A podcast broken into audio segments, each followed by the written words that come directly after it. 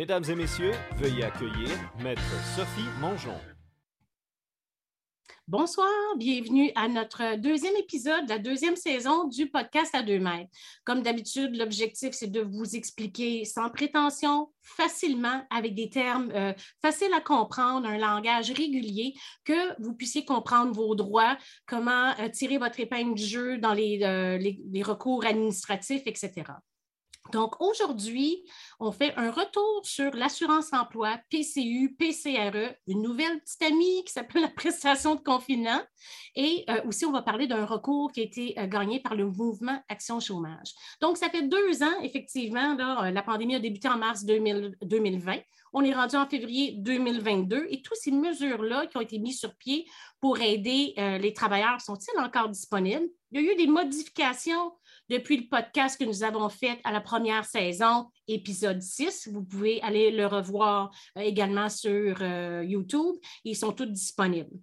Donc, on a décidé de faire un petit tour, une mise à jour, surtout qu'il y a eu beaucoup de, euh, de rumeurs à l'effet que est-ce que je ne respecte pas la politique de vaccination de mon employeur, est-ce que je peux être congédié? Donc, on a décidé de faire le tour de tout ça et de vous expliquer ce qu'il en est. Qu'est-ce qui s'en vient dans les prochaines semaines? Donc, la semaine prochaine, on va parler des droits des aînés. Euh, par exemple, pouvez-vous mettre une caméra dans la chambre de votre proche? Est-ce que vous pouvez aller les visiter si vous n'êtes pas vacciné? Si on ne s'occupe pas bien d'eux, on peut faire des plaintes à certains endroits? Et aussi, je vais vous parler d'un recours qui existe en ce qui concerne une rente d'invalidité. Ça, je vous expliquerai tout ça la semaine prochaine.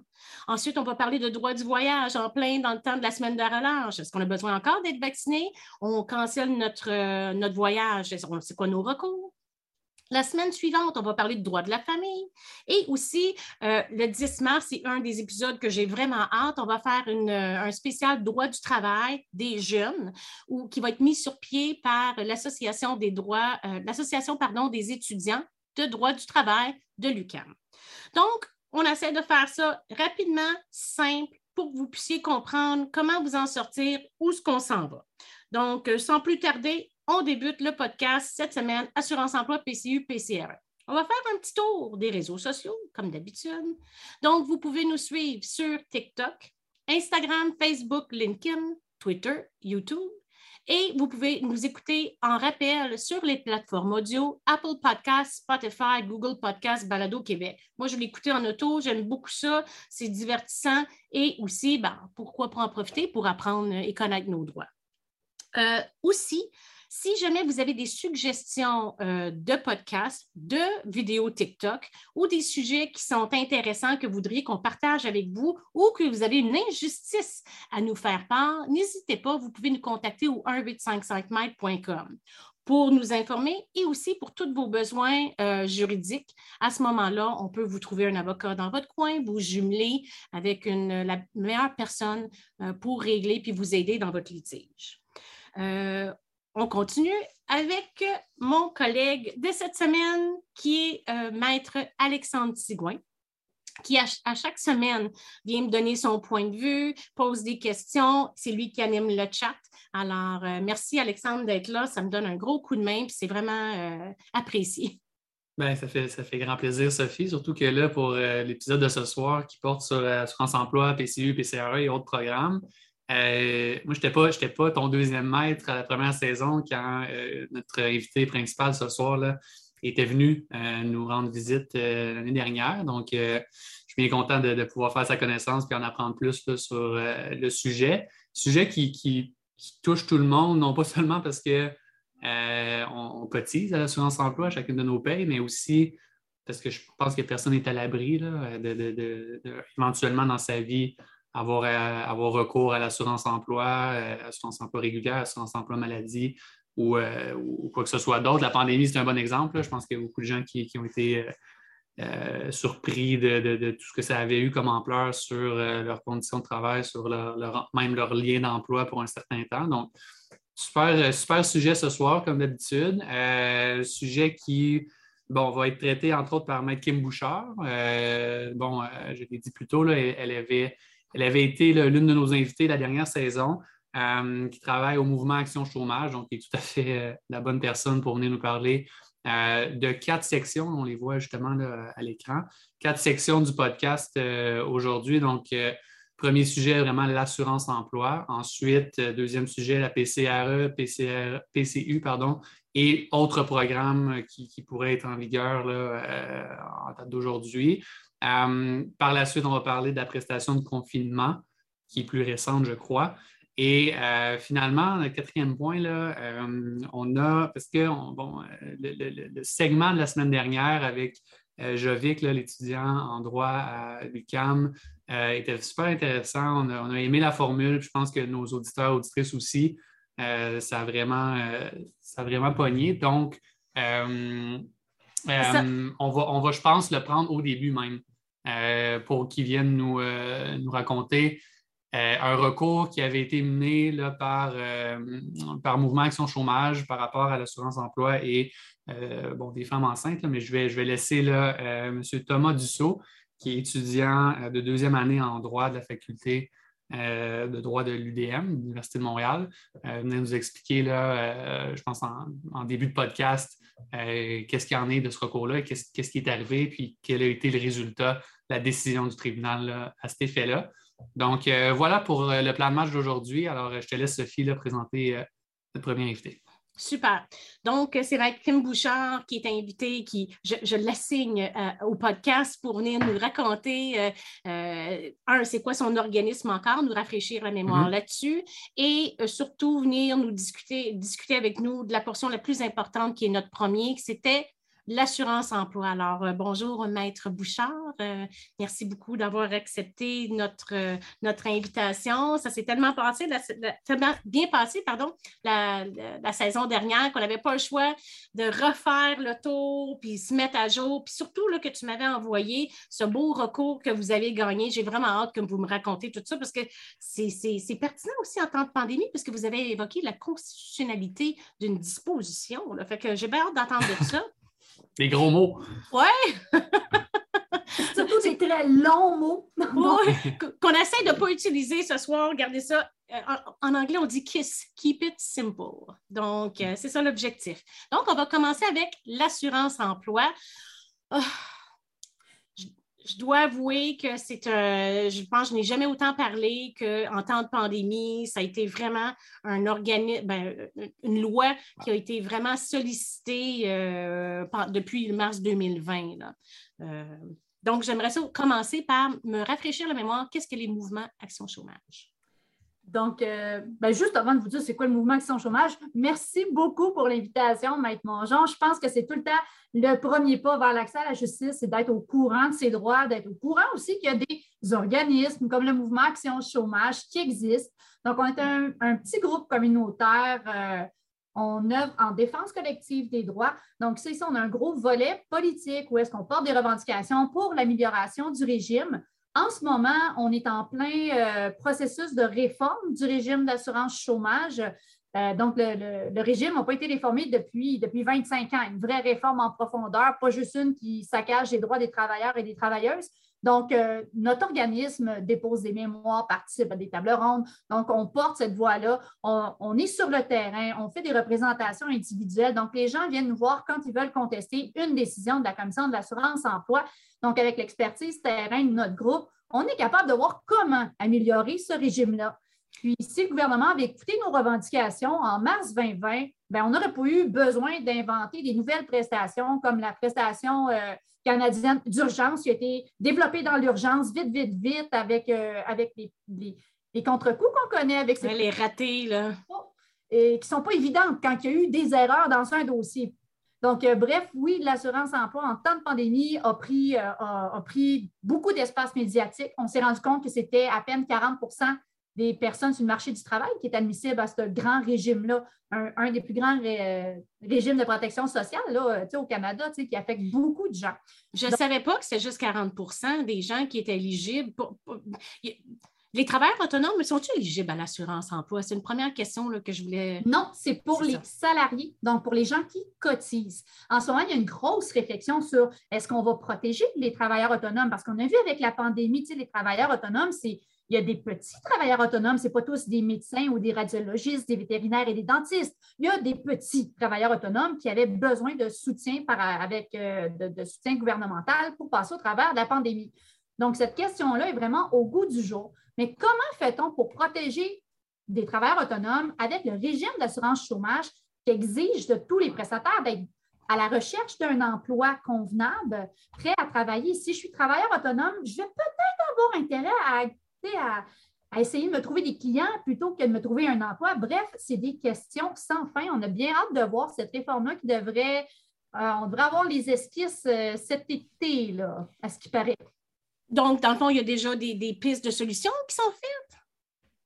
Euh, ils ne m'en ont pas parlé. Personne ne m'a appelé pour dire qu'est-ce qu'on fait pour les travailleurs autonomes? Moi, j'ai beaucoup de questions. Je vois beaucoup de problèmes potentiels parce qu'en ce moment, on a des, euh, personnes qui exploitent, euh, disons, une entreprise qui sont actionnaires à, moins, de, à moins de 40 OK? Qui exploitent une entreprise, je ne sais pas, moi, je suis couvreur, puis j'ai décidé de devenir Kim Inc. Donc, je suis couvreur à mon compte. Je paye des cotisations employeurs, des cotisations employés. Euh, on est trois dans l'entreprise. C'est une entreprise familiale. Mon conjoint fait la comptabilité. Ma fille, euh, elle, a fait, euh, a fait des commissions. Elle va chercher les matériaux, tout ça. L'hiver, je ne fais pas de toiture. Hein? Donc, je demande des prestations d'assurance emploi parce que j'ai cotisé. Je suis une salariée. Puis là, oups, oups, oups, quelques années plus tard, il y a un enquêteur futé qui me contacte et dit Oui, Madame Bouchard, on voudrait faire, on voudrait vous poser quelques questions. Euh, combien avez-vous investi dans votre entreprise? Est-ce que vous pensez faire de votre entreprise votre principal gagne-pain? Là, ben, oui, ça fait 20 ans, moi, que je suis couvreuse et que j'aime mon métier et, tout ça. Là, après ça, de fil en aiguille, ils vont se rendre compte que j'exploite une entreprise, que je veux en faire mon principal gagne-pain. Donc, ils vont dire, ben vous, madame, vous n'êtes pas en chômage. Vous n'êtes pas à la recherche d'un autre emploi. Là. on ne peut pas juste se contenter d'obtenir des prestations de chômage. Il faut être à la recherche d'un autre emploi. Puis quand on exploite une entreprise, n'est pas parce qu'on paye des cotisations qu'on est admissible, c'est parce qu'on satisfait à leurs critères. Donc, en ce moment, on a déjà ce type de travailleurs-là, hybrides, salariés, entrepreneurs, qui ont des problèmes. Donc, qu'est-ce qu'on va faire avec les vrais travailleurs autonomes? Que de questions.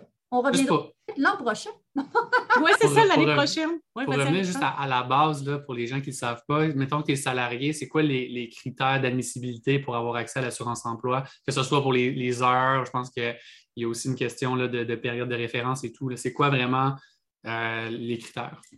Bien, justement, on a, c'est Thomas qui va venir nous expliquer ça, ah, notre étudiant en droit. On va l'inviter tout de suite. C'était justement ça, euh, sa partie ce soir. Venez nous expliquer c'est quoi l'assurance emploi. Bien, répondre à tes questions, Alexandre, dans le fond. Mais tu sais quoi? Je vais te laisser lui poser ces questions-là. Excellent.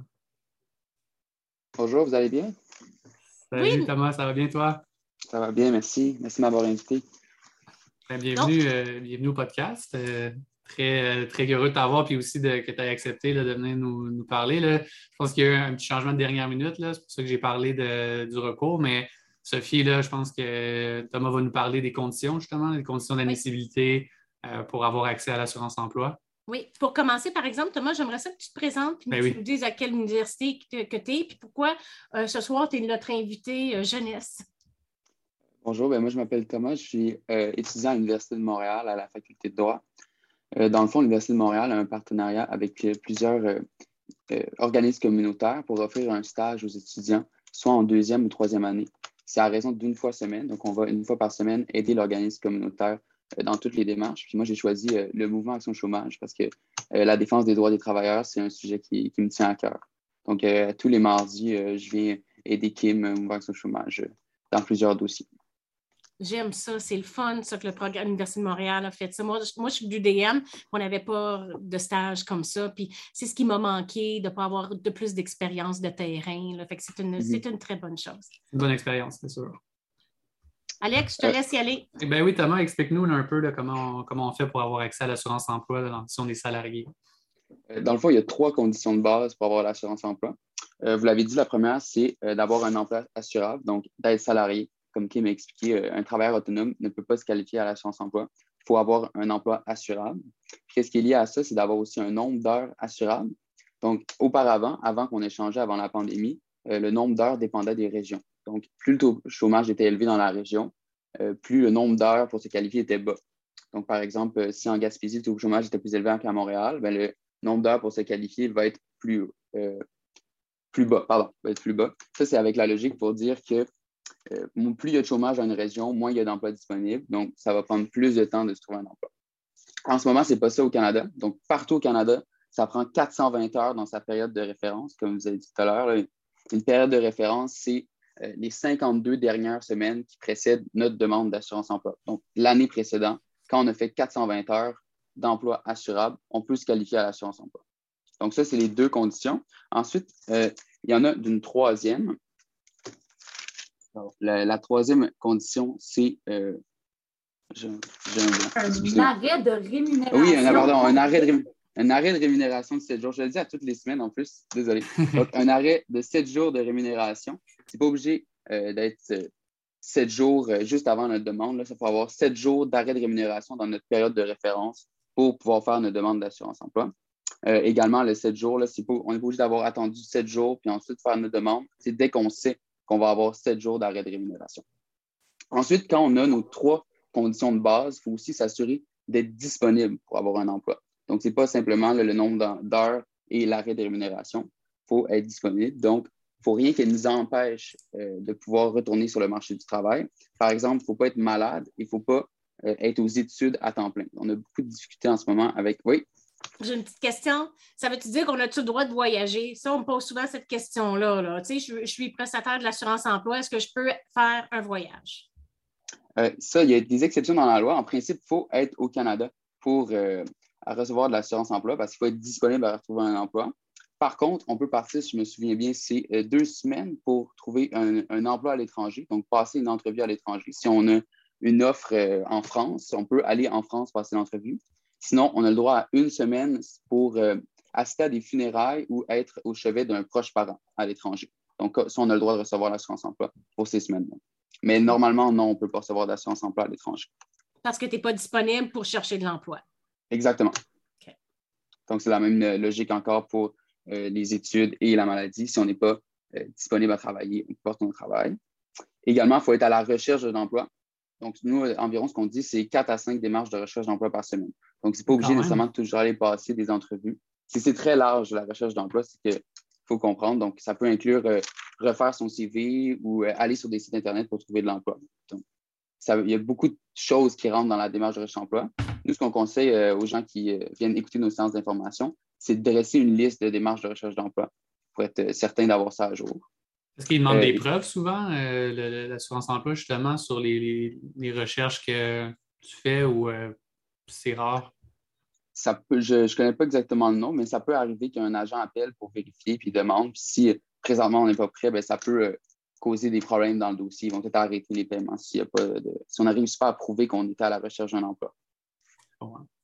Si je peux me permettre, avant la pandémie, on recevait euh, souvent de façon aléatoire une convocation par la poste qui nous invitait à venir assister à une séance dans les bureaux de Service Canada. Et à ce moment-là, on vous demandait de fournir votre liste de démarches d'emploi. Avec la pandémie, ces types de réunions-là ont, euh, ont, cessé. Donc, les gens qui vont se faire questionner sur ces démarches d'emploi-là, ça va être des gens qui vont avoir des problématiques au niveau de la disponibilité, comme par exemple, Thomas a parlé des étudiants. Un étudiant à temps plein, on allume, euh, on allume un mm-hmm. on dit oh, oh, il y a quelqu'un qui étudie à temps plein. Est-ce qu'un étudiant à temps plein sa préoccupation première, c'est de retourner sur le marché du travail le plus rapidement possible. Dans un cas comme ça, il faut vraiment que tu démontres non, mes études ne nuisent pas ma disponibilité. Voici ma recherche d'emploi. Je pourrais travailler là, là, là. Je cherche, je cherche, je cherche, mais je ne trouve pas. Donc, bref, dispo études, là, faites attention. Appelez-nous. Vous avez besoin de coaching, c'est sûr, sûr, sûr. On déteste les étudiants. Est-ce que j'ai compris que, depuis la pandémie aussi, le nombre d'heures pour être admissible est uniformisé partout au Canada? À 420 heures, c'est ça? Oui, exactement. Ce n'est pas en fonction maintenant du taux de chômage de, la région? Euh? Non, c'est 420 heures partout au Canada jusqu'en septembre 2022, euh, aux dernières nouvelles. 420, est-ce que c'est considéré élevé par rapport à ce qu'il y avait avant ou est-ce que c'est justement un allègement pour donner accès à, plusieurs personnes, à plus de personnes, j'imagine? Oui, exactement. Et même euh, avant, jusqu'au mois de septembre de cette année, c'était 120 heures. Donc, le but, c'était vraiment de permettre à plus de personnes possible d'avoir la chance emploi. C'est vrai, tu as bien raison. C'est vrai, ça a augmenté à 420 à partir de l'automne, hein, c'est ça? Oui. OK, OK. Bon, puis donc, euh, à partir du moment, puis ça, c'est combien de temps on peut avoir euh, l'assurance emploi, euh, au le- la période maximale? Euh, ben là, c'est revenu. Avant ça, c'était 50 semaines pour tout le monde. Mais récemment, à l'automne aussi, quand ils ont fait des changements, ils ont- sont revenus à la norme d'avant, que ça dépendait du taux de chômage de la région. Donc, c'est encore là, plus le taux de chômage est élevé, plus on va avoir droit à de semaines. Présentement, à Montréal, quand on a 420 heures flush là, de travail, Mhm. c'est euh, quatre- 14 semaines qu'on a le droit. Donc, 14 semaines de chômage. Puis le plus élevé qu'on peut avoir, c'est 45 au maximum, maximum. Donc, c'est de 14 à 45. OK. Mais je dois, avouer, euh, je dois avouer que c'est difficile pareil pour un citoyen de s'y retrouver parce qu'il y a tellement de, nuances, nombre d'heures, le taux de chômage, ta région, etc. Fait c'est difficile de dire, OK, combien d'heures, combien de semaines dont j'ai droit? Ben, ça dépend. C'est ça la question. Là. Oui, c'est ça. C'est pour ça qu'on fait des séances d'information à toutes les semaines. C'est pour expliquer aux, aux gens le- leurs droits et leurs obligations d'un côté, parce qu'on dit souvent que la loi sur l'assurance emploi, c'est la, la deuxième loi la plus compliquée, la loi fédérale la plus compliquée après la loi sur l'impôt. Donc, c'est vraiment un gros travail de vulgarisation à faire pour que les gens comprennent vraiment leurs droits. Parce que c'est pas fait, pas une loi qui est faite pour que les gens comprennent rapidement. Donc, il y a beaucoup de nuances, beaucoup d'exceptions, puis c'est entre autres pour ça que, que l'organisme existe. Puis vos Puis séances. la- Vas-y, Alexandre. Oui, mais j'avais une autre question, peut-être un peu plus technique, mais c'est combien de pourcents de, de- de ton revenu que tu pourrais avoir de l'assurance emploi?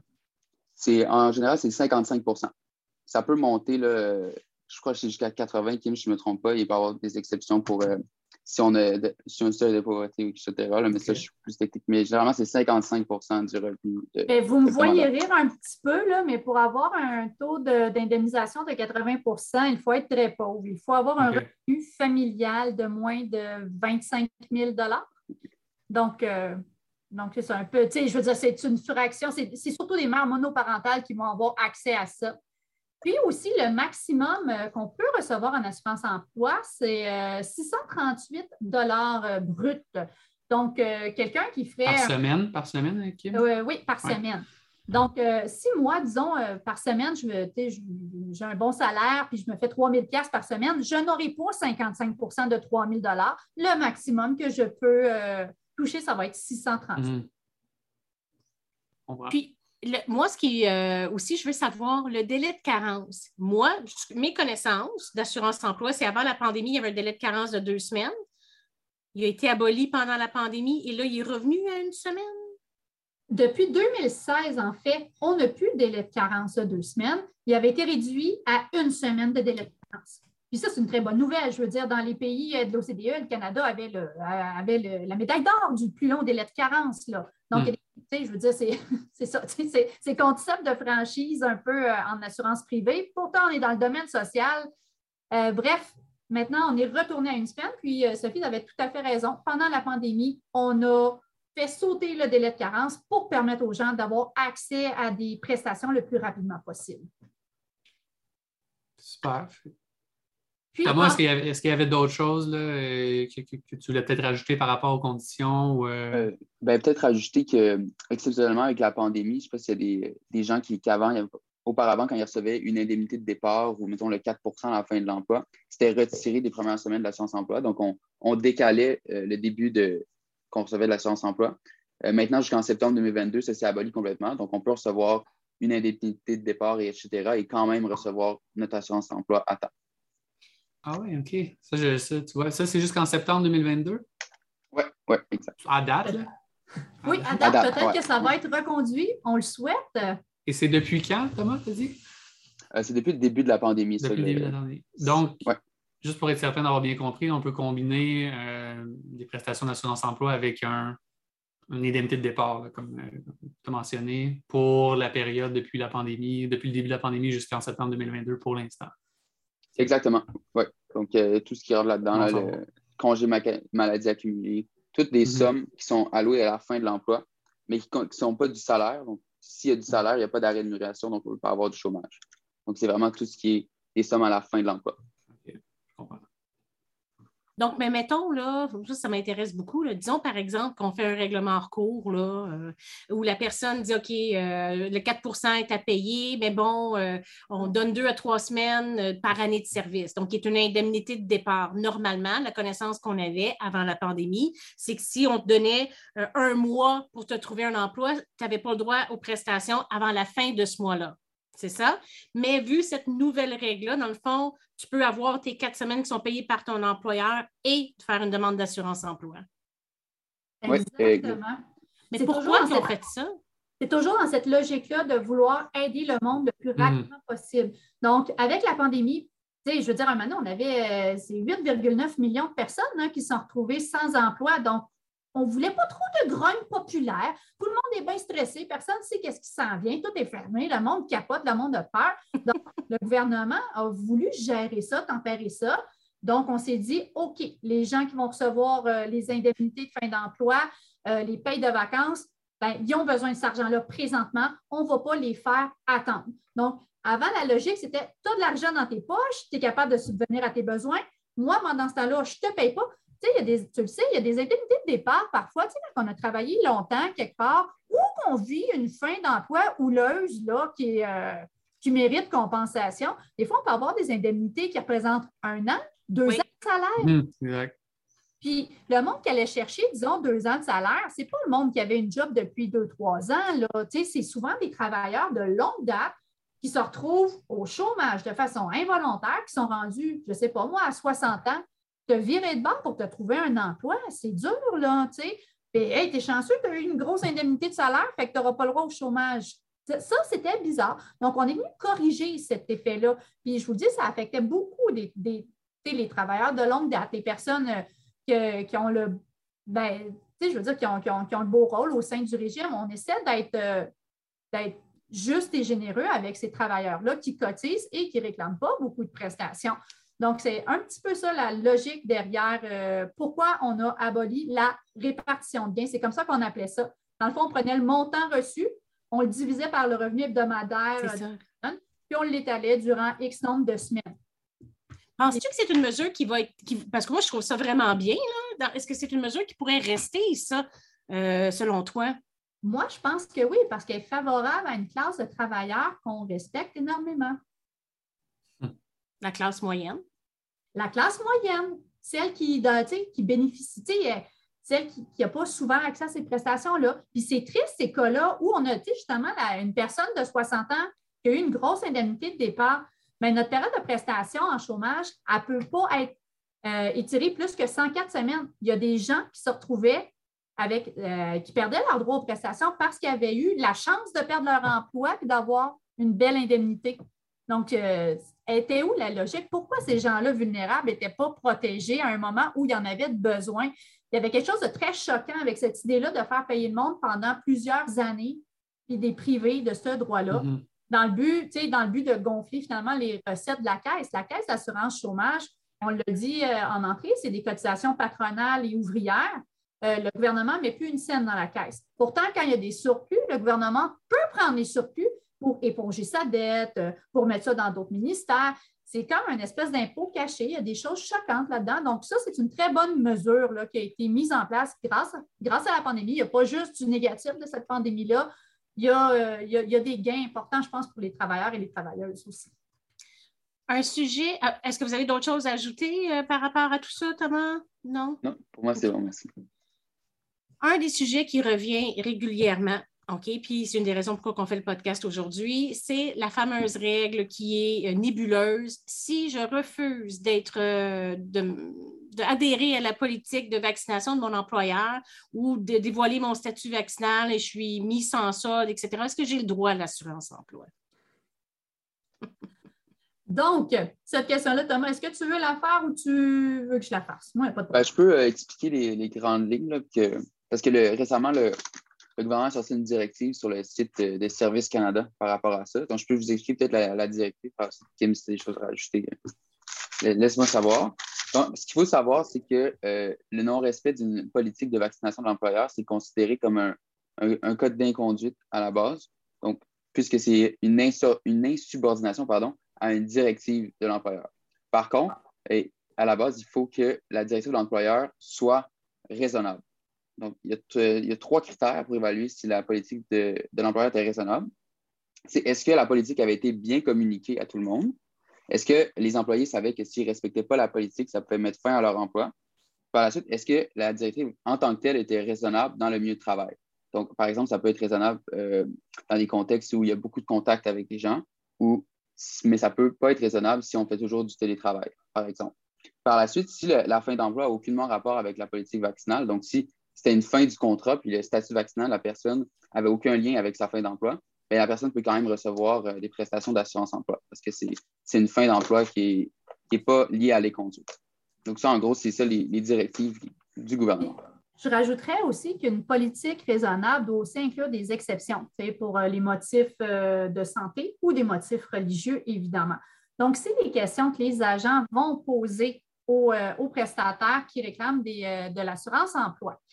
Euh, au MAC, la façon qu'on voit ça, nous, c'est beaucoup une question de droit du travail. Est-ce que le congédiement est mm-hmm. justifié ou pas? Donc là, on déborde du cadre de l'assurance chômage avec des questions comme ça. C'est comme on sait en ce moment qu'il y a beaucoup, il y a beaucoup de recours là, qui contestent les politiques des employeurs je pense notamment à, Post Canada qui en ce moment conteste les politiques. Donc, les travailleurs, travailleuses en ce moment qui sont en chômage, euh, ben, ils ont du fil à retordre là, avec Service Canada pour les convaincre que la politique de l'employeur n'est pas raisonnable et ne devrait pas s'appliquer à eux.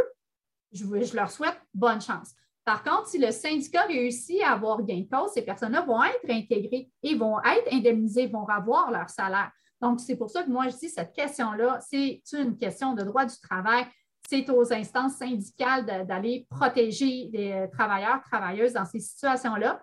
Et pour ceux qui ne seraient pas euh, représentés par un syndicat, si on est victime d'un congédiement injuste, à notre sens, eh bien là, c'est euh, une plainte qu'il faut faire à, la CNESST, la Commission des normes du travail. Parce qu'à la base, pour avoir accès à l'assurance emploi, je pense que justement, si on est victime d'un congédiement euh, pour cause, disons qu'on a fait une faute grave, on a, pas, on a volé l'employeur, on a fait de la faute, puis l'employeur nous congédie, là, on n'a pas accès à l'assurance emploi, si je ne me trompe pas. Exactement. Puis il y a aussi une chose qui, euh, qui, a été relayée par les médias. Il y avait eu une sortie euh, bon, de la ministre Quadro qui disait que justement que les personnes non vaccinées n'auraient pas accès à l'assurance emploi. On a entendu ça. Donc, cette information-là est inexacte. Avec la loi sur l'assurance-emploi, on est vraiment dans les concepts, comme Thomas l'a expliqué, de soit de départ volontaire justifié ou pas, ou d'inconduite. Donc, on va toujours s'attarder au caractère raisonnable de, de la demande de l'employeur. Où est-ce que euh, est-ce que cette information-là est véridique? Où est-ce que mon refus de me conformer, si je perds mon emploi en raison de mon statut euh, vaccinal, c'est dans la nouvelle prestation euh, pour euh, les travailleurs en confinement. Donc, dans cette loi-là, on l'a inscrit là-dedans, mais pour l'assurance-emploi, c'est du cas par cas. Puis, euh, c'est ça, on interprète ça avec les agents. J'avais deux, là, je le cherche, je ne le trouve pas, c'est sûr. J'avais un, texte qui me disait clairement qu'actuellement, il y avait deux jugements qui avaient été rendus. Je pense que c'est Maple Leaf qui avait aussi contesté le syndicat comme tel que l'employeur avait mis sans solde des travailleurs.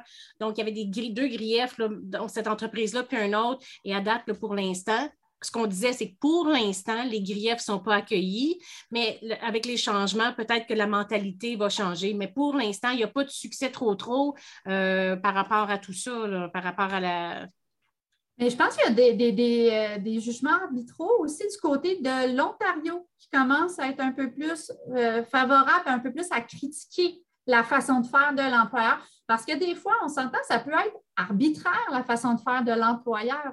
Est-ce que l'employeur, un employeur privé peut calquer les mesures, euh, mettons, du gouvernement québécois? J'ai eu un cas avec une femme qui était secrétaire dans un centre de désintoxication. Puis la politique de l'employeur était floue, là. Tu sais, c'était dans le temps où est-ce qu'en octobre, où est-ce que le gouvernement euh, disait OK, on vous donne jusqu'au 15 octobre, puis ensuite de ça, il reculait, il disait OK, au 15 novembre, puis finalement, il a enlevé sa politique de vaccination obligatoire. Mais lui, elle, son employeur disait Moi, je, suis le gouvernement, mais OK, qu'est-ce qui se passe? Rendu là? Le gouvernement, lui, il donne une extension, pas toi. Est-ce que c'est correct? Est-ce que ce n'est pas correct? Donc, beaucoup de questions. Est-ce que vous avez eu dans votre bureau des cas justement de travailleurs qui se sont fait, euh, c'est vu refuser les prestations d'assurance emploi parce qu'ils n'ont pas respecté la politique de vaccination? Mm, euh, on a eu des questions. Je n'ai pas, pas eu euh, de demande pour représenter personne pour le moment. Toi, Alex, dans, les, gens que tu as côtoyés, est-ce que tu as eu une vraie preuve concrète de ça? Non, non j'ai pas vu, j'ai pas eu connaissance de ça. Je connais personne qui s'est fait refuser pour cette raison-là. Moi, je pense que c'était de la menace. Je pense que moi non plus, je n'ai pas eu personne. On, a eu, on l'a annoncé, vous n'aurez pas le droit, etc. Mais je pense que c'est la règle de base. Puis effectivement, comme tu dis, Thomas, quand tu regardes sur le site, il y a toutes ces conditions-là. je pense que dans la vraie vie, c'était comme une pression qu'on voulait mettre pour forcer la vaccination, mais je n'ai pas eu personne qui a été refusé par refus de vaccination. Oui, on a parlé tantôt des cas de, personnes qui ont été euh, suspendues, mais je n'ai pas vu directement l'assurance emploi de décision encore. Si jamais ceux qui nous écoutent, vous êtes au courant de ça ou ça s'est passé avec euh, vous ou un proche, on aimerait vraiment ça le savoir. Euh, contactez-nous au 1-855 mètres 624 8737 pour nous en faire part. assurance emploi aussi, j'avais une autre question là-dessus. Il y a d'autres choses aussi que de l'assurance emploi régulier. Il y a d'autres programmes que l'assurance emploi chapeaute. Rapidement, c'est quoi? Ben, tu as le maladie. On a les prestations maladie pour une durée de 15 semaines. Cet été, elles vont passer à 26 semaines. Donc, euh, un, hmm. gain, un, gain, offert par le gouvernement libéral. Ensuite de ça, on a des prestations pour, euh, pour proches aidants. Donc, pour enfants gravement malades. Un enfant gravement malade, on peut dire, ah, wow, des prestations de proche aidance, mais gravement malade, ça veut dire un enfant dont l'état de santé a changé et qui a un risque pour sa vie. Donc, euh, c'est gravement malade s'il y a un risque pour sa vie. Ce n'est pas de s'est cassé la jambe et il ne peut pas aller à la garderie. Il faut que sa vie soit en danger. Euh, puis ça, c'est disponible pour 35 semaines. Pour adultes gravement malades, encore une fois, gravement malade, c'est un adulte dont la vie est en danger. Euh, Ceux-là, c'est pour 15 semaines qu'on peut y avoir accès il y a les prestations compassion. Euh, ça, c'est pendant 26 euh, semaines, les prestations compassion. Compassion, c'est une personne qui risque de mourir. Donc, elle est où la nuance avec euh, gravement malade? risque de mourir dans les six prochains mois. OK. Puis... J'ai une question, Sophie, sur le chat de Samuel qui demande que faire lorsqu'un employeur ne fournit pas de cessation d'emploi, de T4 et ou de 4 Donc, on sait que pour avoir à faire notre demande à l'assurance emploi, il faut le fameux relevé d'emploi. Si l'employeur ne le donne pas, qu'est-ce qu'on fait, euh, M. Bouchard? J'aime ça, euh, Alexandre, cette question-là. On a le relevé d'emploi, c'est un document administratif qui va servir à donner une, euh, capture d'écran à Service Canada du nombre d'heures que j'ai fait, le motif de fin d'emploi. Donc, c'est un document administratif. Je n'ai pas besoin de mon relevé pour faire ma demande.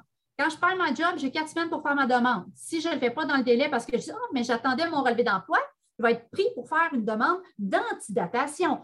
Donc, je n'ai pas besoin de mon relevé d'emploi. Par contre, c'est un véritable problème si mon boss ne me donne pas mon relevé d'emploi. Il faut savoir que les agents de service Canada, la loi le prévoit, l'article 19 du règlement, c'est la job de l'employeur d'émettre un relevé d'emploi. Donc, quand on travaille en collaboration avec un agent, quand on a un agent fédéral qui appelle l'employeur en disant euh, il nous faut le relevé d'emploi, la loi prévoit aussi des pénalités là, dans le cas où on ne conforme pas.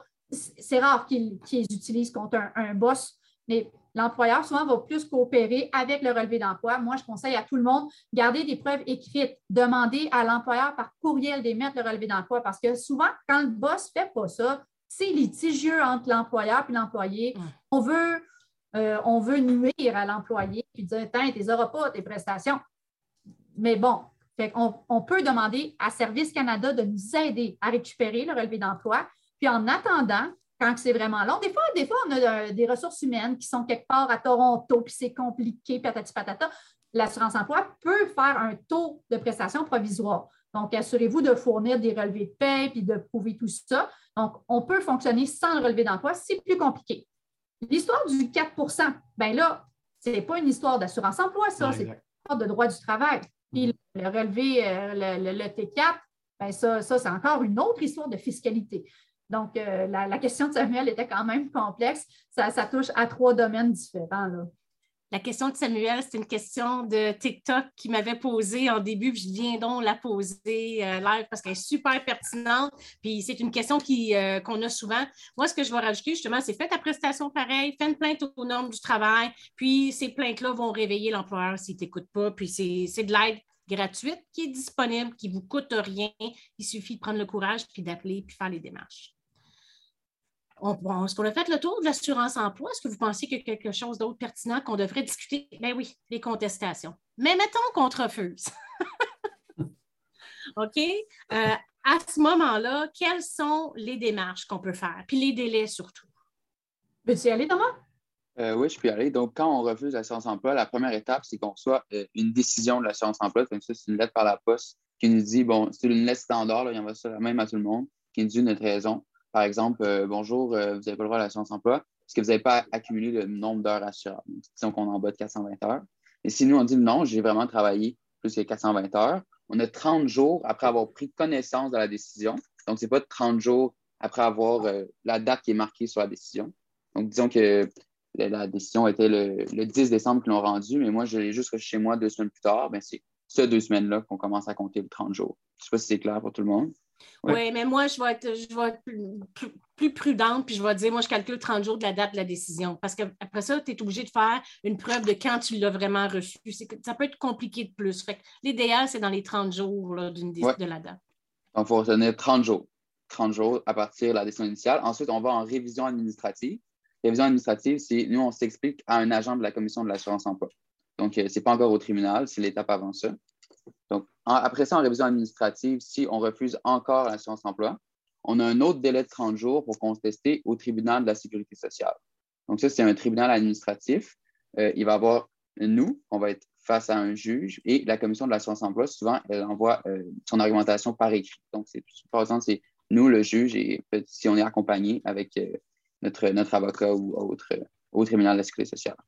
Et là, je te corrige, Thomas, ce ne sont pas des juges, ce sont des décideurs administratifs. Des décideurs. Donc, ce n'est même pas nécessairement des avocats, c'est des personnes qui vont baigner dans l'univers du monde du travail. Le tribunal administratif, c'est fait pour euh, rendre la justice accessible aux citoyens et citoyennes. On enlève la formalité, il n'y a pas de décorum. On y va, on raconte notre histoire à une personne neutre, indépendante, euh, qui va rendre une décision en fonction de la loi. Là, tu parles de ton réviseur ou tu parles devant le tribunal de sécurité sociale? Devant le tribunal de la sécurité sociale. Devant le réviseur, j'aurais de la misère à employer les termes neutres, indépendants. parce que pour de vrai, c'est la, machine qui révise sa propre décision. Là. je veux dire, l'indépendance, des fois, on a beaucoup de respect pour la décision du collègue, à moins d'apporter des faits d'être. Euh, ça se renverse les décisions. 50% des décisions en révision sont renversées, là, c'est pas rien. OK, quand même. On Combien, excuse, le pourcentage? 50, Une sur deux? Une sur deux qui est mal pris, tu sais. Ben, c'est pas mal un meilleur taux de succès que des fois, nous autres, on a devant le tribunal administratif du Québec. Pendant un bout de temps, on parlait qu'une des chances de gain est à peu près de 15% Je vois, euh, Alexandre, t'as vois-tu la question dans le chat de Martine? Oui, mais ça ne concerne, ça concerne pas tant l'assurance emploi. Là. On peut quand même la poser. Mais... Pose-la quand même, je, je l'aime, mais quand même pertinente. Martine demande est-ce qu'un employeur peut congédier un employé en arrêt maladie? Ben non. Ben, tu sais, je veux dire, ben, ben parce que non, mais c'est touché tout le temps. Hein? Il y a tout le temps du petit gris qui arrive. Si, mettons, c'est une vraie restructuration puis une abolition de poste, je suis euh, oui, je pourrais être victime d'un congédiement. Mais par contre, l'employeur, s'il est juste tanné que je sois malade parce qu'il trouve que c'est long de guérir de mon cancer, on est ailleurs. Puis ça non plus une question de chômage, ça serait une question de droit du travail. Mais ce qu'on disait, mais je trouvais quand même que c'était pertinent. en attendant, si vous êtes congédié, vous faites votre demande à l'assurance emploi, puis vous faites une plainte au nom du travail. C'est souvent, ils vont souvent ensemble, je trouve, ces deux genres d'organismes-là. Tu fais ta demande, c'est comme un salaire temporaire, comme par exemple, quand tu as un accident de travail, tu vas faire une demande d'assurance maladie. Le temps que ta décision, des fois, va être rendue parce que c'est trop long. donc, euh, ce qu'il faut savoir dans un cas comme ça, si je suis en prestation maladie, puis qu'ensuite de ça, je redeviens, euh, ben, je suis en santé, puis je suis capable de travailler, mais j'ai perdu mon emploi, en attendant justement que mon dossier se règle aux normes, euh, je pourrais avoir des prestations régulières d'assurance emploi. Par contre, si je règle et que je reçois des sommes, je vais devoir rembourser ces prestations-là. C'est sûr, c'est sûr. Une des questions que je voulais te poser, Thomas, c'est dans les lettres qu'on reçoit de l'assurance emploi. Là. En tout cas, moi, ce que j'ai fait, euh, ce que j'ai constaté, c'est que y a-tu un numéro de fax, un numéro de courrier? Il n'y a rien, c'est de l'adresse postale encore, hein? Oui.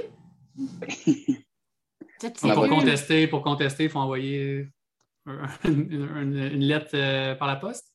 Oui. Ouais, là, on a ça à, Boucherville, je crois. Le centre de traitement de Boucherville. C'est pas Shawinigan? Non, ça, c'est l'agence de revenus, c'est ça. Oui, mais vous savez, nous, au Mouvement Action Chômage, ben, on est un groupe quand même qui coopère avec, euh, avec euh, justement la Commission de l'assurance emploi.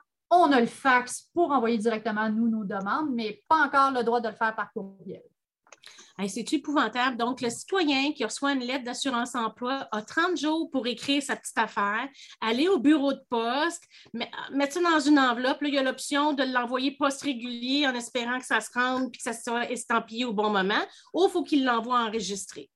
on est quand même en 2022. Là. Tellement, tellement. Euh, donc, nos délais de contestation, c'est beau, c'est 30 jours sur toute la ligne. Puis, disons qu'on a une décision du tribunal de la sécurité sociale. Est-ce que c'est final, sans appel? C'est. Euh, non, dans le fond, après le tribunal de la sécurité sociale, c'est la première étape, c'est la division générale, ce que j'ai expliqué tout à l'heure. Puis ensuite, on peut demander une permission d'en appeler à la division d'appel. Encore là, le délai, c'est 30 jours, mais c'est une permission d'en appeler, donc il n'est pas obligé d'accepter notre appel ou non. Puis par la suite, c'est vrai, à la division d'appel, c'est une, décision finale. Ben, après ça, ça va être un contrôle judiciaire à la Cour d'appel fédéral. Mhm. Je vois qu'on a une autre question. Euh, quelqu'un à la retraite a-t-il droit à la, à l'assurance emploi? Euh, oui, tant et aussi longtemps que la personne a travaillé, qu'elle a ses heures assurables, euh, on a, il y a une décision qui avait été rendue dans les années 90. Avant, on disait après 65 ans, tu n'as plus, le droit, plus le droit à rien, même si tu travailles, même si tu cotises, c'est fini. Fait que non, depuis, depuis ce temps-là, les personnes euh, de n'importe quel âge peuvent avoir accès aux prestations d'assurance-emploi à condition de satisfaire aux conditions d'admissibilité. Mm-hmm. Ensuite, euh, quand on parle de retraite, on peut penser euh, que je reçois un chèque de, rente et tout ça. Est-ce que ça a un impact sur mes prestations? Bien, la réponse, elle varie. Donc, si quelqu'un a reçu ses rentes tout en travaillant et s'est qualifié aux prestations, ces rentes ne seront pas considérées comme un revenu, donc n'auront euh, aucun impact sur ses prestations. Par contre, quelqu'un qui tombe en chômage puis se dit, ben coudon, je vais réclamer mon, euh, ma régie des rentes, ça va me donner un petit peu plus d'argent. À ce moment-là, si je réclame mes prestations de rente à ce moment-là sans avoir travaillé tout en les recevant, ça va être considéré comme salaire, donc déduit à 50% de mes prestations d'assurance-emploi tout le temps, c'est des cas d'espèces. Fait que sont quand vos euh, séances d'information par semaine? Là? C'est le mardi à 13 h. Mardi à 13 h, c'est via le web? C'est... Oui, en ce moment, on est toujours en Zoom. Il faut s'inscrire? Oui, vous pouvez trouver de l'information soit sur notre Facebook au Mouvement Action Chômage de Montréal ou encore notre site Internet euh, à macmontréal.qc.ca. Super. Je pense qu'on a fait le tour de l'assurance emploi. On va passer au deuxième euh, sujet, PCU, PCRE. Donc, euh, euh, Thomas, tu es la bienvenue de rester tout le long si ça te tente, puis participer à notre, aux questions. Alors, on, on, le garde avec nous si tu le veux bien. Donc, on va aller avec la PCU, PCRE. Là, on le sait, la PCU n'existe plus, la période est terminée, sauf qu'elle a encore des, remous puis des, répercussions aujourd'hui. C'est ça qu'on va regarder ensemble. Donc, pour les répercussions et les remous, pour la prestation canadienne d'urgence, on se rappellera que euh, les critères d'admissibilité étaient très souples. On acceptait les demandes avec une simple, euh, ben, une simple euh, attestation que les renseignements étaient véridiques. En ce moment, on est plus dans les vérifications. On a eu vent que, notamment chez la communauté étudiante, on commence à vérifier est-ce que les gens avaient réellement perdu leur emploi en raison de la COVID? Est-ce que les gens par hasard avaient gagné des revenus d'emploi, n'avaient pas déclaré. Donc, en ce moment, on est dans les vérifications. On sait aussi que la PCU a eu des impacts négatifs pour euh, les personnes aînées qui bénéficiaient de la sécurité de la vieillesse. Donc, ça a gonflé leurs revenus. Ça fait que ces gens-là pauvres avaient plus accès à ces prestations-là qui sont là pour les gens pauvres. Puis, euh, bref, euh, il y a eu ces impacts-là. mais je ne peux pas vous en dire davantage. Peut-être que toi, Sophie, tu en connais plus que moi sur les impacts de la PCU mais ce que je constate, là, c'est qu'actuellement, effectivement, il y a des vérifications qui sont faites. Là, ce qui me dérange beaucoup, puis c'est pour ça que je voulais vous jaser, est-ce que vous, il y a des gens qui ont appelé par rapport à des, demandes de remboursement ou pas encore? Euh, non, pas encore. Mais en même temps, ce qui se passe là, tu sais, puis, puis, tu le sais toi aussi, les, le recours, c'est très, très mal fait. Ça n'a pas été fait pour être contesté, là, ces prestations-là. Donc, il y avait, il y, a, il y, a, une révision administrative broche à foin qui est incluse dans la loi. Puis je dis broche à foin parce que il n'y a, a, pas d'informations sur le site Internet de l'Agence Revenu Canada sur comment contester une décision. dans la loi, ce qu'on voit, c'est qu'on peut demander une révision au ministre. Il n'y a pas de formulaire qui existe pour aider les gens. Donc, c'est, il faut appeler puis savoir comment ça fonctionne. Après la révision, puis encore là, le, processus est flou. Les gens ne savent même pas qu'ils sont en train de faire une révision. Ils vont avoir une nouvelle décision. Cette décision-là, si on n'est pas d'accord et qu'on veut la contester, c'est un contrôle judiciaire à la Cour fédérale. Donc, euh, la cour, qui dit Cour fédérale dit des frais, dit euh, mémoire, dit euh, produire un mémoire avec une argumentation et tout ça, ce n'est pas, pas à la portée de tous les citoyens, citoyennes. Donc, tu vois, nous, au Mouvement Action Chômage, on ne on, on, on, va pas à la Cour fédérale avec les gens, c'est trop compliqué. Donc, on, choisit vraiment, nous, on se concentre sur l'assurance emploi où le système de contestation fonctionne et est, très, est facile d'accès. Et gratuit. Et gratuit.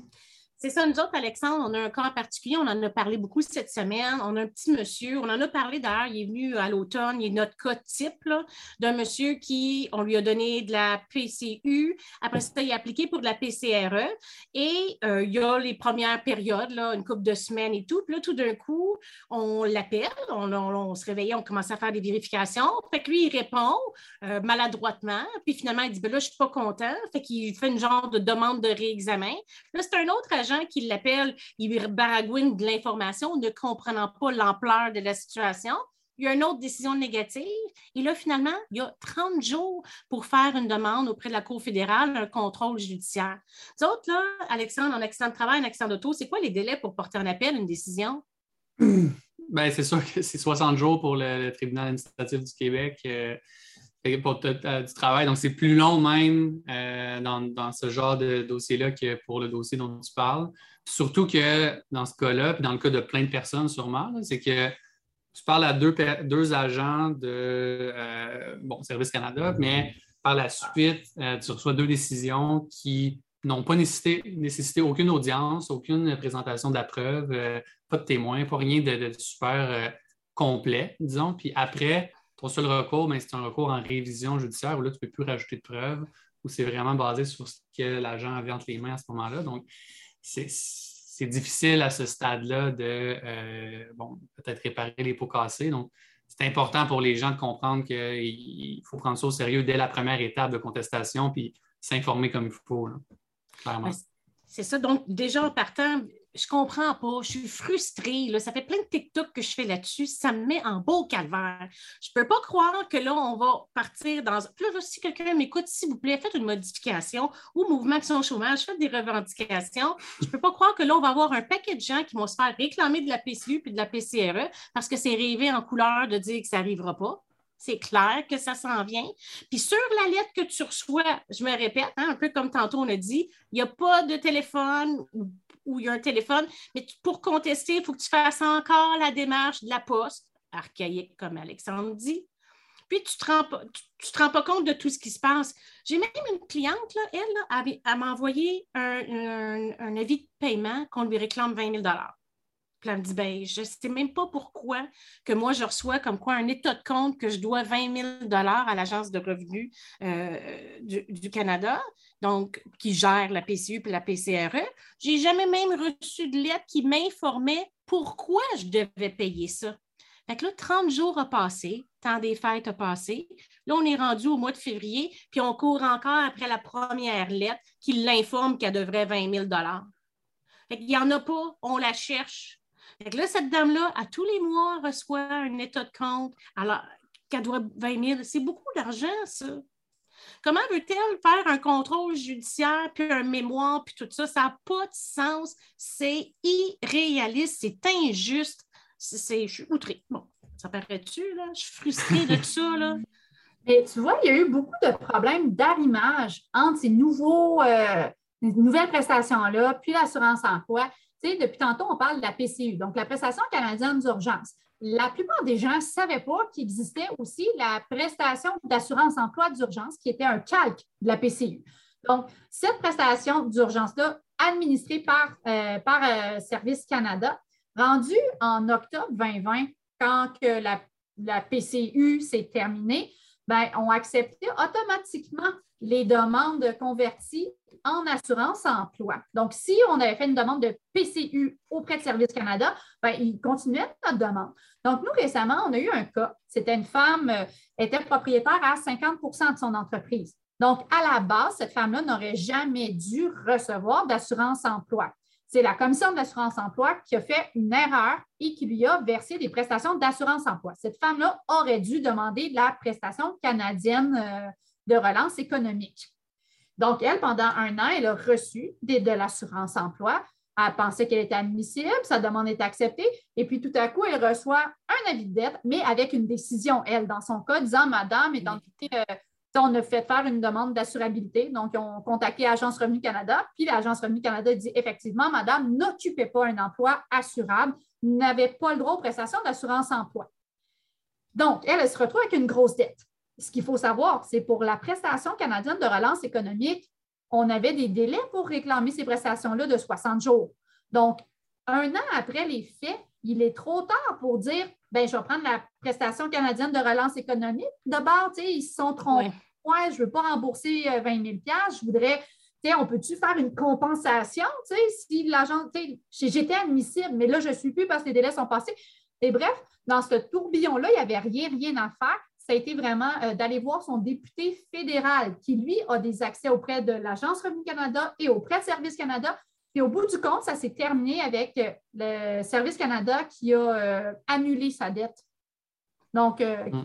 c'est carrément. Mais il a quand même fallu faire des démarches auprès du député, tu sais, c'est quand même. oui, et on n'aurait pas pu aller devant un tribunal. Maintenant, je n'aurais pas pu aller au tribunal de la sécurité sociale avec ça. Elle n'y avait pas droit. Mm-hmm. Le problème, c'est qu'elle ne pouvait plus réclamer de PCRE après ça. Là. C'était plus ça. Qu'est-ce qu'on fait avec ça? Elle aurait pu être poignée avec cette dette-là, mais étant donné que c'était évident que c'était l'erreur de la commission, bien celle-là, on appelle ça défalquer une dette, mais c'est une opération qui est, plutôt rare. Puis, comme je vous dis, les gens qui sont dans une situation comme ça, c'est le député fédéral qu'il faut aller voir et qui va être en mesure de nous aider à gérer le problème entre les deux instances. Bon, bien, si vous jugez que vous avez une réclamation qui est injuste et que vous n'êtes pas dans les délais, ben, à ce moment-là, ce que vous devez faire absolument, c'est appeler votre député fédéral. La cause de notre monsieur, notre chauffeur de taxi, c'est ça qui, son discours était un petit peu euh, nébuleux parce qu'il ne savait pas trop ce qu'il disait, ce qu'il faisait. Puis, il invoquait quand même un peu de maladie. On dit Ah, tu n'as pas le droit de la PCRE, mais en temps réel, si on lui avait dit peut-être tu n'as pas le droit de la PCRE, mais tu as le droit de la PCRE maladie, mais là, effectivement, comme votre madame, c'est trop tard pour revenir en arrière. Une question, euh, Sophie, de Jade sur le chat qui demande euh, si un individu ne touche pas encore des prestations d'assurance emploi, il règle avec l'employeur pour une somme en salaire. Est-ce que l'assurance emploi va donner des prestations et déduire le montant ou l'assurance emploi va dire tu as le droit aux prestations, mais après les semaines de salaire du règlement? Donc, ça, euh, Thomas nous en avait très bien parlé euh, tantôt. Donc, euh, en ce moment, nous sommes avec les mesures temporaires qui se termineraient en septembre 2022. Actuellement, ces sommes-là n'ont pas d'impact sur le début des, du versement des prestations d'assurance emploi. Excellente question. Excellente Donc, Jay, en gros, tu, pourrais combiner les, deux. Exact. On a-tu d'autres choses à rajouter sur. Ah oui, la PCRE, il reste deux programmes, c'est lesquels? Donc, euh, pour la, prestation canadienne de relance économique, on a gardé euh, les prestations maladie. Donc, les prestations maladie sont intéressantes. Plutôt que d'être à 55% de notre salaire, c'est un 500 brut euh, pour un maximum de six semaines. Donc, ce sont pour, c'est pour les travailleurs, soit des salariés ou travailleurs autonomes qui avaient 5 000 de revenus au cours de la, dernière année. Donc, qui habitent au Canada et qui, et qui sont ici, pas besoin d'être citoyens. Donc, bref, c'est pour les personnes qui doivent. Euh, ah, il y a aussi autre chose intéressante. En assurance emploi, je dois avoir sept jours consécutifs sans travailler. Pour les prestations de relance, euh, il faut que ça soit impossible pour moi de travailler pendant au moins la moitié de mon temps de travail euh, hebdomadaire. Donc, une réduction de travail de 50% je pourrais faire ma demande de, de prestation canadienne maladie pour la relance économique soit parce que j'ai contracté la COVID, soit parce que je dois m'isoler en raison de la COVID, ou encore j'ai des problèmes de santé sous-jacents qui fait que je ne peux pas aller au travail euh, X parce que je, serais à risque, je ne sais pas moi, avec mon asthme ou quelque chose comme ça, euh, mais c'est sur la vie d'un professionnel de la santé. Les deux, on va parler aussi de la prestation canadienne pour les proches aidants, qui est différente de l'assurance emploi, qui est beaucoup moins sévère, vous allez voir. Euh, ces deux types de prestations-là se terminent le 7 mai 2022. Donc, en espérant que la COVID aussi se termine le 7 mai 2022. Donc, la prestation pour les proches aidants, encore une fois, c'est 500 une durée maximum de 44 semaines par ménage. Donc, euh, par ménage. Ils ne pourraient pas prendre en même temps 44 semaines et rester avec leur enfant chéri à la maison. Ce n'est pas pour ça, c'est par ménage. Donc, euh, encore une fois, euh, j'ai réduit mon temps de travail de moitié parce que je dois prendre soin de mon enfant de moins de 12 ans ou d'un proche dont l'école, le service de garde ou l'établissement de soins de santé est fermé en raison de la COVID. Euh, ou sinon, l'enfant ou le proche est malade en quarantaine ou a risque de développer des graves complications euh, s'il contractait le virus. Donc, ce sont les deux types de prestations de relance qu'il nous reste, beaucoup plus avantageuses avec un 500 euh, que l'assurance emploi. Mais es-tu obligé, mettons? Oui, vas-y, Alexandre, vas-y, vas-y. Ah, il, y a deux, questions, en fait, sur le, chat, euh, mais je ne sais pas si c'est le bon moment. Euh, Catherine qui demande Bonsoir, j'ai une question pour vous. Si mon revenu de 2021 dépasse 38 000 il est à 45 000 est-ce que je dois rembourser tous les PCRE ou seulement ce qui dépasse? 38 000 euh, C'est ça, ça va être, ça va être euh, ce qui va. Je ne sais pas comment ils vont faire le calcul, mais euh, c'est une information tout à fait exacte. Donc, on est autorisé à gagner jusqu'à 38 000 de revenus nets avant d'être assujetti à la disposition de récupération. Donc, ça va être. vous n'aurez pas à rembourser l'entièreté, mais une partie. Là. Puis l'autre question de. Ben, en fait, c'est plus une, observation. Je ne sais pas si vous l'avez vu, là, Kim et Thomas, dans, dans les lettres, mais c'est Manon qui dit Service Canada mentionne lors d'une réclamation de PCU que si une entente de paiement n'est pas prise avant 30 jours à partir du moment de l'émission de l'avis de remboursement, lors d'une prochaine demande d'assurance emploi, elles seront réduites de 50 Bien, ils ont les bras longs. Ils ont les bras longs. On a une dette avec Service Canada. Ben oui, qu'ils vont se rembourser. ils ne vont pas vous donner le plein montant de vos prestations de chômage. Ils vont dire ben, tu me dois de l'argent, je me rembourse sur les prestations jusqu'à un maximum de 50% Quand on est dans une situation précaire, on peut appeler à l'Agence Revenu Canada pour prendre une entente avec eux. Euh, dans un cas comme ça, ils prendraient quand même de l'argent. Ils pourraient prendre jusqu'à 25% mais des fois, c'est moins que le 50 et ça peut nous donner un coup de pouce. ils ne se contentent pas juste de se rembourser avec nos prestations d'assurance emploi quand on a une dette. Ils vont prendre aussi les, retours, euh, retours d'impôts, euh, TPS, TVQ. N'importe quelle somme que le gouvernement devrait vous donner, ben, il, va, il va se rembourser avec. Mm. Ben, c'est comme ma, petite dame, là, justement, son premier avis de paiement, peut-être 20 000. Là, elle a un autre, elle est rendue à 18 000. Elle ne sait pas ce qu'elle a payé, en quoi, mais elle ne sait même pas pourquoi qu'elle doit. Mais elle voit que ça descend, puis ils saisissent à droite et à gauche. Là. Bien hâte de savoir euh, le fond de l'histoire de ce dossier-là. Oui. On, a tout autre chose. savoir pourquoi on doit 20 000 Oh que oui, oh que oui. Euh, il y, a Sabrina, Sophie. Bonjour, si un de mes proches a été en arrêt de travail pour un problème psychologique, et il a pris la PCRE, est-ce que c'est acceptable? Euh, non, la, ben, il a pris la PCRE. Avec la PCRE, on avait l'obligation d'être disponible et à la recherche d'un emploi. Donc, quelqu'un qui n'était pas fonctionnel pourrait avoir des problèmes si ça se sait. On ne sait pas qui, qui nous a écrit. Ah, Sabrina, c'était un nom euh, anonyme. Simon, enlève, enlève la question euh, du, chat. chat. Donc là, on va passer à la, petite dernière, la prestation de confinement. La, la PCTCC, la prestation canadienne. Prestation... Pour les travailleurs en cas de confinement. Ben, c'est ça. J'ai jamais eu autant d'acronymes depuis la pandémie. Donc, euh, on oublie ça, les 500 là, c'est plus le cas. Là, avec la prestation canadienne de travail de confinement, c'est 300 dollars par semaine aux travailleurs admissibles qui ne peuvent pas travailler en raison d'un confinement local temporaire.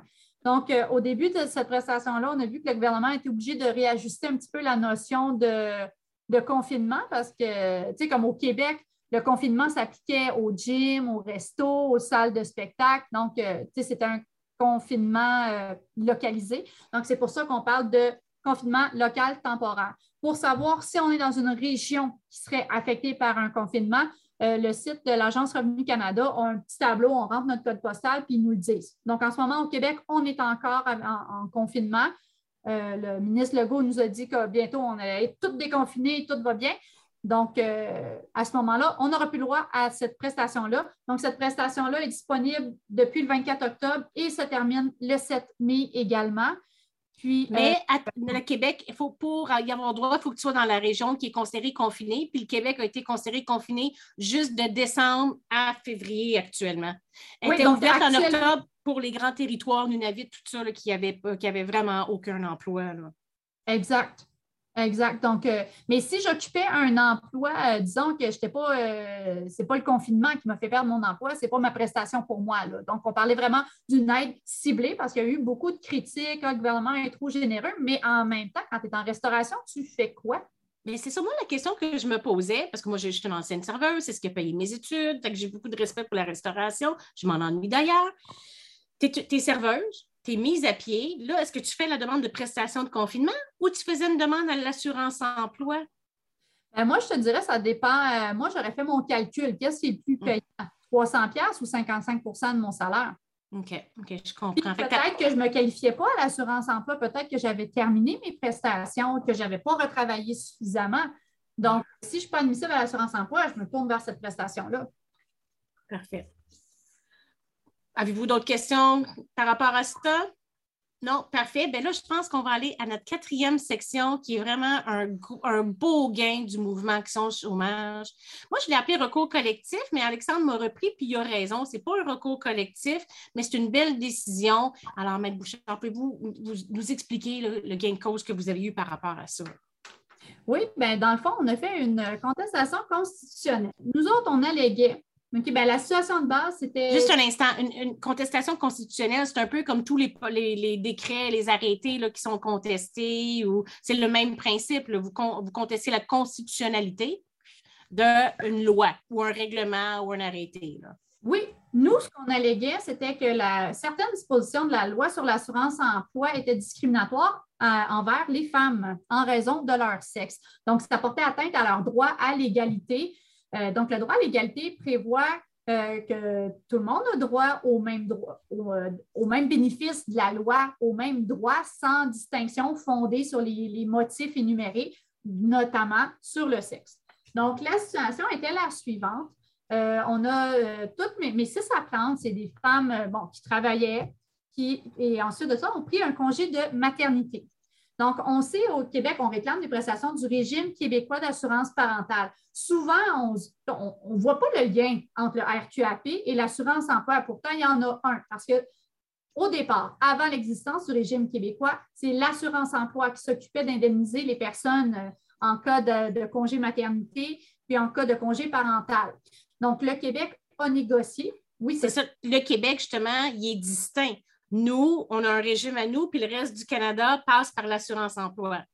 Oui, puis on l'aime, notre régime québécois. C'est un régime qui est plus généreux, plus accessible, euh, puis qui, a plus de souplesse. Donc, euh, au lieu d'avoir 55% comme à l'assurance emploi, on peut choisir entre le régime de base, le régime particulier, avoir jusqu'à 75% de notre revenu là, pendant 10 mois, ou sinon, si on prend le régime plus long, on finit par avoir 55% euh, Et bref, on a des prestations de paternité aussi, chose qui n'existe pas euh, au, fédéral. Récemment, on a ajouté des prestations pour les parents qui partent. En tout cas, bref, je ne parlerai pas du fédéral. C'est alambiqué leur régime euh, parental.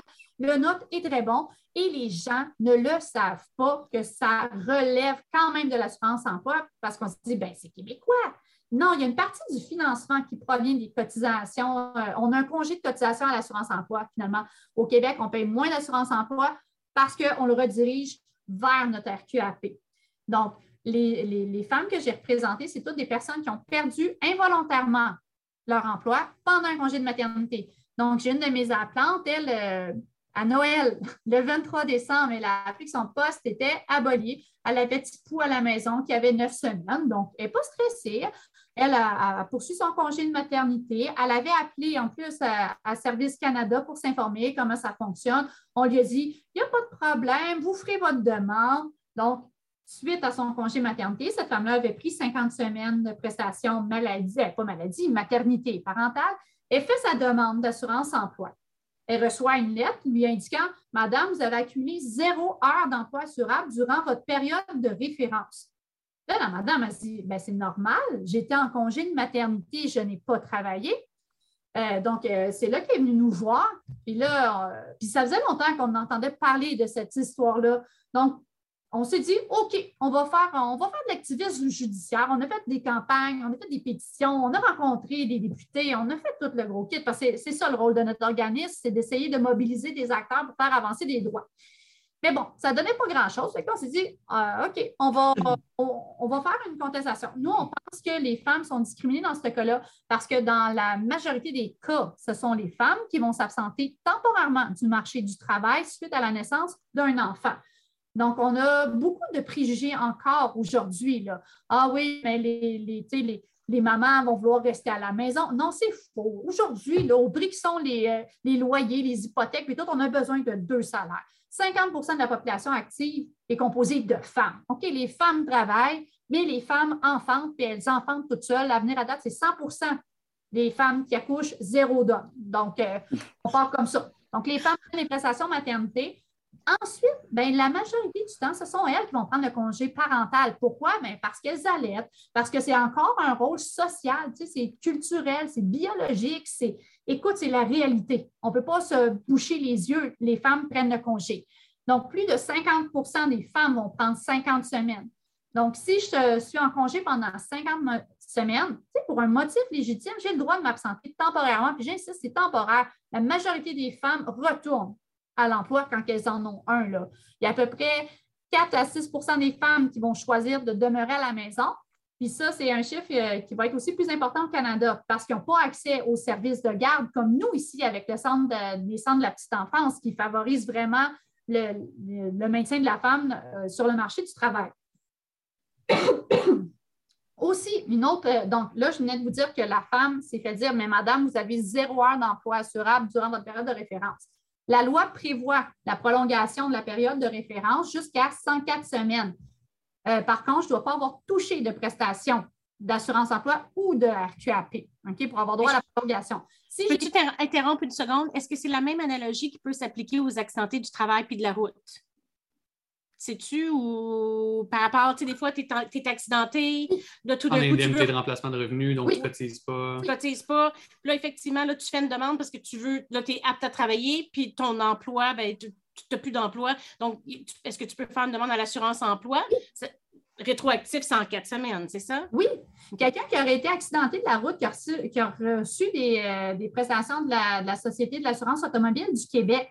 Disons, j'ai été blessé pendant 50 euh, semaines, hein, comme une femme euh, qui prend un congé de maternité, dans un cas comme ça, étant donné que je n'ai pas reçu d'assurance emploi, on va prolonger ma période de prestation. Euh, on va aller regarder jusqu'à 104 semaines si j'ai les heures assurables pour me qualifier à des prestations régulières. C'est ça qu'on va faire. On va faire ça aussi si j'ai reçu de la CSST. On va faire ça aussi si j'ai été incarcérée et reconnue non coupable au bout du compte. Hmm. Donc, il y a des exceptions, mais on ne prévoit rien pour la femme qui s'absente temporairement pour un motif euh, légitime. Pourtant, je veux dire, euh, on a des protections aussi dans la, dans la loi sur les normes du travail. Un employeur ne pourrait pas me congédier parce que je suis absente du marché, euh, absente de mon emploi pour m'occuper de mon enfant qui vient de naître. il ne pourrait pas me priver de, promotion, il ne pourrait pas m'enlever des droits. Mais pourtant, nous, ce qu'on dit, c'est ben, l'assurance emploi le fait. Les femmes qui ont enfanté n'ont pas accès à une protection en cas de chômage. Puis ça, ça nous choquait. Également, la loi prévoit, euh, quand on a des prestations régulières et qu'on les combine avec des prestations spéciales. Les prestations spéciales, c'est des prestations maternité, parentale, compassion, maladie, proche aidant. Je peux combiner jusqu'à 50 semaines maximum de prestations. Donc, dans un cas où est-ce que j'ai reçu 50 semaines de prestations maternité parentale, ben, j'ai déjà atteint la limite. Euh, si j'ai pris un peu moins de parentale, ben, écoute, c'est ça, c'est 50 semaines maximum. Euh, par contre, si j'ai juste, des prestations spéciales, il y a certaines petites règles euh, à suivre que je n'aborderai pas aujourd'hui, mais on pourrait, en théorie, recevoir jusqu'à 102 semaines de prestations spéciales si je rentre dans les, euh, dans les exceptions. Donc, pourquoi on n'est pas capable de, de combiner régulière et maternité? En ce moment, c'est ça. Puis le gouvernement, c'est vraiment un problème invisible. On ne sait pas à combien de femmes ça arrive, mais nous, c'est euh, au moins, euh, écoute, on, est un petit groupe. Là, on est rendu à pas loin de 40 appels de personnes qui vivent cette situation-là. Cette situation-là est facilement corrigeable avec la prestation canadienne d'urgence, avec la prestation canadienne de relance économique. Ce qu'on a fait, c'est pour se qualifier, on a dit les personnes qui ont reçu des prestations maternité et parentale euh, c'est équivalent à du revenu pour fin de qualification. Donc, pendant la pandémie, une femme qui se retrouvait en chômage après un congé de maternité avait le droit à ces prestations-là parce qu'on a pris en compte leur situation. On a adapté la loi à ça. Je veux dire, ce n'est pas tout de dire aux gens Hey, tu n'as pas d'heure, ben tant pis pourquoi, mais pourquoi n'as pas d'heure? Tu sais, faire des enfants, ça profite à l'ensemble de la société. Donc, bref, on a fait cette contestation-là. Euh, on a travaillé fort en, maudit sur ça. Ça a parti en 2018. On a eu la décision le 10 janvier dernier qui accueillait notre appel, qui disait que les femmes, effectivement, en raison de leur grossesse, étaient privées d'une protection égale en cas de chômage. Donc, on a moins de droits que les hommes en raison de notre sexe. Et aujourd'hui, ben, j'ai appris que la Commission de l'assurance emploi portait le dossier en appel. Ah, C'est pas vrai. Pourquoi je suis choquée aussi? Le gouvernement Trudeau, dans l'aide de mandat de la ministre Quadro, a dit que sa priorité, c'est de s'attaquer aux inégalités euh, systémiques qui privent d'accès à nos institutions fondamentales. Le 1er janvier, Mme Quadro a dit que le régime était injuste envers les nouvelles mères, qu'elle allait en faire sa priorité, mais elle ne savait pas encore comment s'y attaquer. Je me dis, mais pourquoi porter ce dossier-là en appel? Pourquoi pas juste modifier la loi? Tu sais, je veux dire, on mm-hmm. peut y aller en commission parlementaire puis parler des solutions. Là. Bref, nous, ce qu'on dit, c'est qu'on euh, ne devrait pas refuser, on devrait prolonger notre période de référence, notre période de prestation, euh, en raison euh, des, absences temporaires du marché du travail reliées à la naissance d'un enfant et aux soins à apporter, là, puis les responsabilités familiales. Ce n'est pas normal, encore une fois, aujourd'hui, que les femmes s'appauvrissent dans ces situations-là ce qui se passe très concrètement, moi, mes six attentes, j'en ai une qui s'est ramassée euh, sur l'aide sociale. J'en ai une qui a, pris de ses REER, de ses économies pour survivre, pour payer ses affaires. Les trois autres se sont fait vivre par leur conjoint. C'est ça qu'on veut aujourd'hui pour les femmes. Faites-vous vivre par votre conjoint. Vous avez un petit salaire d'appoint. Monsieur va pouvoir s'occuper de vous. Des fois, on est dans des situations de violence conjugale. On enferme les femmes dans une précarité économique épouvantable. Puis ça, ces répercussions-là, c'est créé par des lois, de, par des politiques sociales. Moi, ça me rabaisse. Bref. C'est l'insulte à l'injure d'avoir porté euh, ce, dossier-là en appel. C'est de la ici aujourd'hui, en plus. On est choqué. ben, c'est, dans le fond, moi, je regarde ça. vous avez eu une, deux, trois, quatre, cinq journées de cours, dont la première date d'audience date le 27 octobre 2020. On a un jugement le 10 janvier 2022 qui est super raisonnable, qui, qui, qui, est logique. Puis là, encore, on va le faire, on va le porter en appel. L'administration, elle ne s'est pas qu'en plier le genou puis dire qu'elle a tort. Ça, ça veut dire que ces dames-là n'auront encore aucun sou de tout ça. Plus le mouvement Action Chômage va perdre combien de, temps et d'énergie sur, sur ce dossier-là encore? À suivre. À suivre, à suivre, à suivre. J'ai hâte de voir tout ça. On va être obligé de refaire un autre podcast sur le sujet je pense qu'on a fait pas mal le tour. Euh, avez-vous des commentaires à ajouter? Euh, je pense qu'on a pas mal fait ça. On vous tient tout le temps plus longtemps, je pense. Ben, c'est tellement intéressant, ça, passe trop vite. Mais c'est ce qu'il faut, c'est ce que ça veut dire c'est bon signe, ça veut dire qu'on explique, qu'on comprend, c'est, le, on, en, on en jase, il n'y a pas beaucoup de plateformes qui nous permettent de jaser de loi comme ça. Puis c'est pour ça qu'on aime tellement, je suis contente de faire ce podcast-là, puis que les gens euh, viennent comme ça. Surtout la relève, là, je trouve ça vraiment intéressant. honnêtement, tout le monde, tu as, de, meilleures connaissances sur l'assurance emploi que moi j'en ai. Fait vraiment, je te félicite là-dessus. Merci beaucoup. Ben, ben, merci à vous. Bon, ben c'est bon. je vais vous souhaiter une bonne soirée. On va avoir fait le tour. Puis ben, j'ai goût de vous dire euh, à la prochaine parce que c'est sûr, sûr, sûr qu'il y a des modifications qui s'en viennent. Puis on n'est pas sûr que si ça se termine. Puis on suppose qu'on s'en va avec ça. On ne sait pas si la COVID va terminer, mais on sait que les mesures en principe devraient terminer. Alors, euh, on, on, verra où ce qu'on en est rendu à la fin de la saison. merci beaucoup. Je vous souhaite une bonne soirée. Merci beaucoup d'être venu. Merci de l'invitation. Bye bye. Bonne soirée. Merci, à vous deux. Bye bye. Bye. Donc, on arrive à la portion de verdict final de la soirée, Alexandre. Euh, wow, que c'était intéressant et donc euh, sympathique, Mike Bouchard et euh, Thomas, ce soir, venir nous raconter tout ça.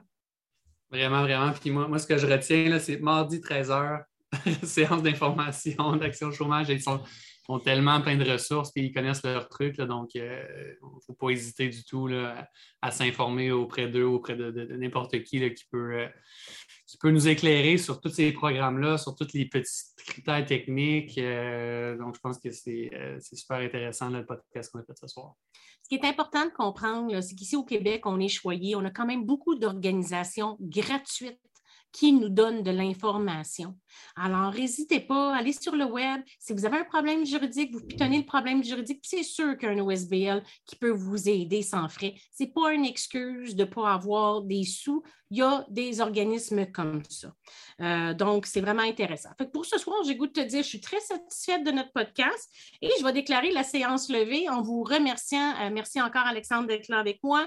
On remercie Mike Bouchard, on remercie Thomas toute l'équipe dont vous voyez euh, à l'écran, Simon, notre réalisateur, Véronique de Beta Marketing qui fait de la direction, Patrick qui nous aide à la recherche, etc. Puis aussi un spécial encore, un remerciement spécial à Stéphanie Guindon de Vaux, qui est notre stagiaire en technique juridique du Collège UNSIC, qui fait des recherches monstres pour pouvoir vous présenter des, des décisions à jour, la jurisprudence, puis euh, comprendre les lois. Donc, on va vous souhaiter bonne semaine.